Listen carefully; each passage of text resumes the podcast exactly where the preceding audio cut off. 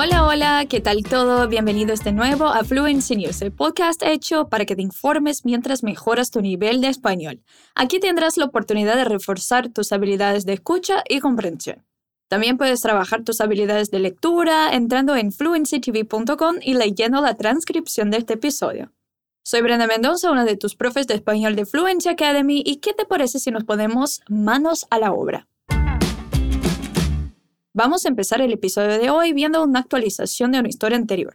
El COVID sigue haciendo estragos en la India y se han notificado más casos del hongo negro que se encontró en algunos pacientes. Hasta ahora se han notificado 1.250 casos de hongo negro mucormicosis en un estado del suroeste del país. De los pacientes afectados, 1.193 siguen en tratamiento, mientras que 18 pacientes han sido dados de alta, 39 personas han sucumbido al hongo, según un boletín publicado por el Departamento de Salud el domingo 30 de mayo. El ministro de Sanidad del Estado dijo que están trabajando para hacer llegar la medicación adecuada a los lugares más afectados por el hongo.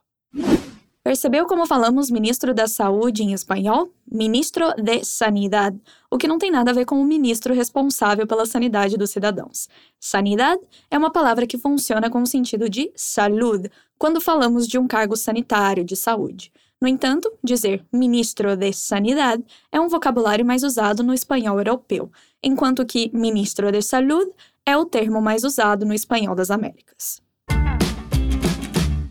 China anunció el lunes 31 de mayo un importante cambio de política que permite a las parejas tener hasta tres hijos.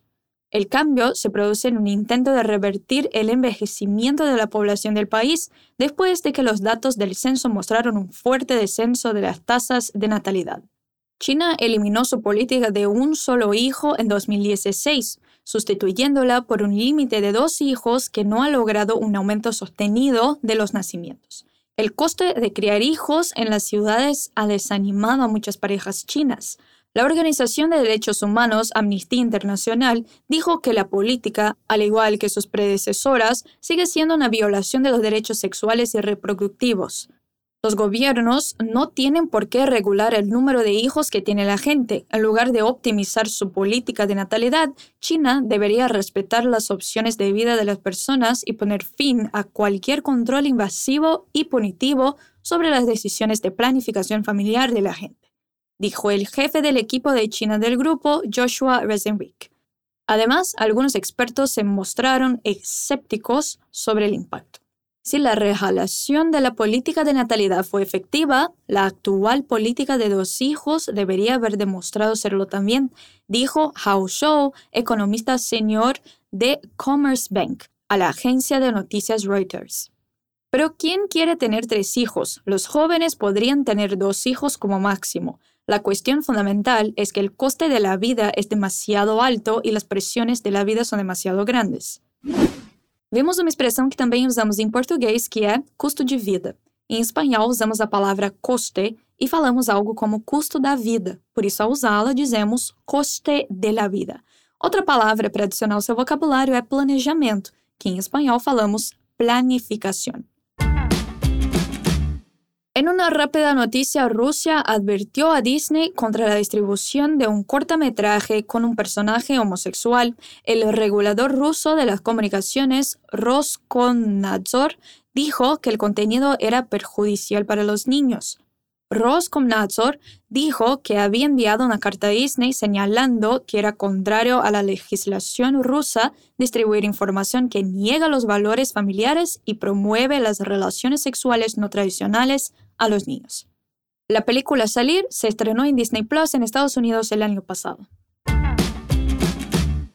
En otras noticias se han encontrado los restos de 215 niños enterrados en el emplazamiento de lo que fue el mayor internado indígena de Canadá, una de las instituciones en las que se recluía a los niños de las familias de todo el país.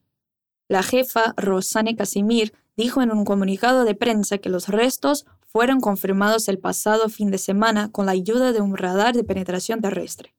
Es posible que se encuentren más cuerpos porque hay más zonas para buscar en el terreno de la escuela, dijo Casimir el viernes. En un comunicado anterior calificó el descubrimiento como una pérdida impensable de la que se hablaba pero nunca se documentaba en el colegio residencial indio de Kamloops.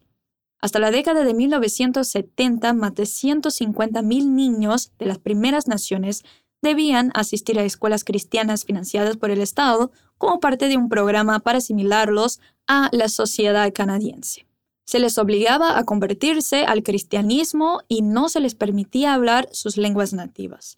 Muchos fueron golpeados y maltratados verbalmente y se dice que hasta 6.000 murieron. El gobierno canadiense se disculpó en el Parlamento en 2008 y admitió que los abusos físicos y sexuales en las escuelas eran generalizados.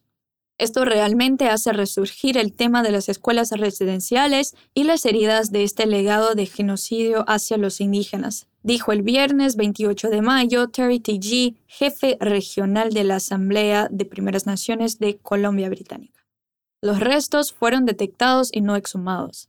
Estamos en las primeras etapas del proceso de recopilación de información y seguiremos trabajando en colaboración con los Tekemloops, T-Sekwepemk y otras personas a medida que avance este delicado trabajo, dijo Lisa Lapointe, jefa de los forenses de Columbia Británica. Reconocemos la trágica y desgarradora devastación que el sistema canadiense de internados ha infligido a tantas personas y nuestros pensamientos están con todos los que están de luto hoy. Reparou como falamos sobre o fim de semana passado? Invertemos a palavra passado com fim de semana e ficamos com el passado fim de semana. O mesmo vale para os outros dias da semana. Pasemos ahora a nuestra noticia principal del día.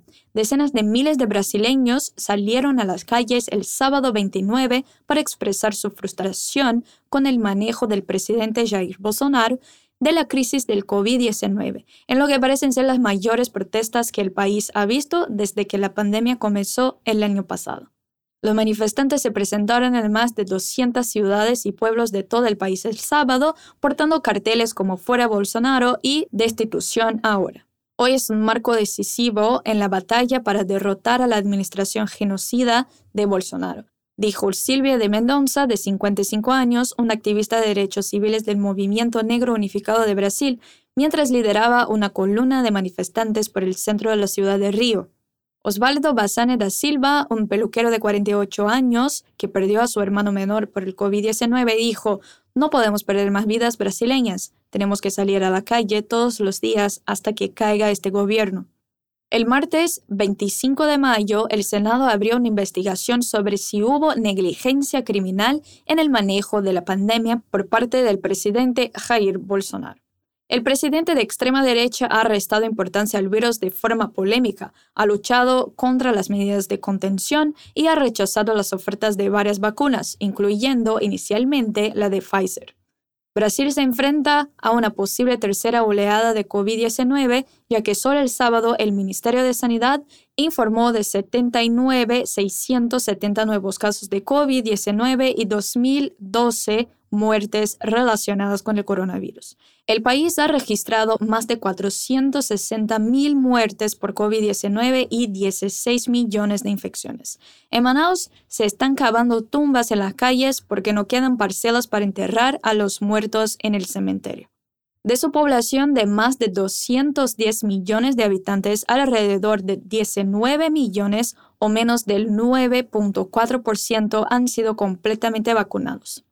Una buena noticia es que la vacunación masiva ha creado un oasis de salud en Serrana, una ciudad del estado de São Paulo al sureste de Brasil. La ciudad ha experimentado un descenso del 95% de las muertes por COVID-19 tras concluir la vacunación de casi todos los adultos, según informó el domingo TV Globo. Serrana fue objeto de estudio del Instituto Butantan, que produce la vacuna CoronaVac, desarrollada por la empresa china Sinovac Biotech en Brasil.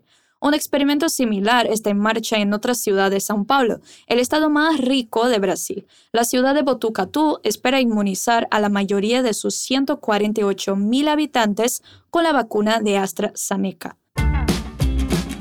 Y terminemos este episodio con más buenas noticias, ¿de acuerdo? Un ensayo de una vacuna contra la diabetes de tipo 1 ha resultado prometedor, ya que ayudó a mantener la producción natural de insulina del organismo. la inyección de la proteína DAG o descarboxilasa del ácido glutámico en los ganglios linfáticos del paciente protege su capacidad de producir insulina, según un estudio de la Universidad de Linköping. Cuando una persona tiene diabetes de tipo 1, el sistema inmunitario ataca las células que producen insulina. El sistema inmunitario de las personas con diabetes de tipo 1 se dirige a las células beta del páncreas que producen insulina, una hormona que permite a las células absorber la glucosa del torrente sanguíneo. La capacidad del organismo para controlar los niveles de azúcar en la sangre se pierde cuando se eliminan todas estas células. Los investigadores de la Universidad de Linköping trataron de ver si una vacuna podría detener o reducir la pérdida de estas células betas productoras de insulina.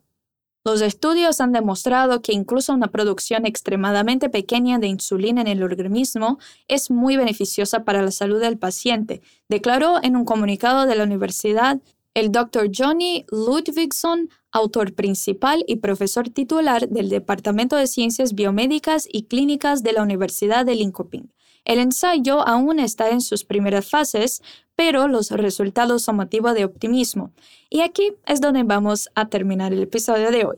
Las historias siempre cambian, se actualizan y los acontecimientos siempre se suceden en todo el mundo y nosotros nos esforzamos por convertirte en un ciudadano, ciudadana informado de este planeta, mientras pones en práctica tus conocimientos. ¿Conoces nuestra lista de espera? Si quieres clases de español, inglés, francés, italiano, alemán, japonés o mandarín y estudiar con la mejor tecnología disponible en Brasil, no te olvides inscribirte 100% gratis en nuestra lista de espera abriendo el enlace en la descripción de este episodio. Es muy rápido, te tomará 15 segundos. Y como ya sabes, cada semana hay un nuevo episodio de Fluency News, así que nos vemos pronto.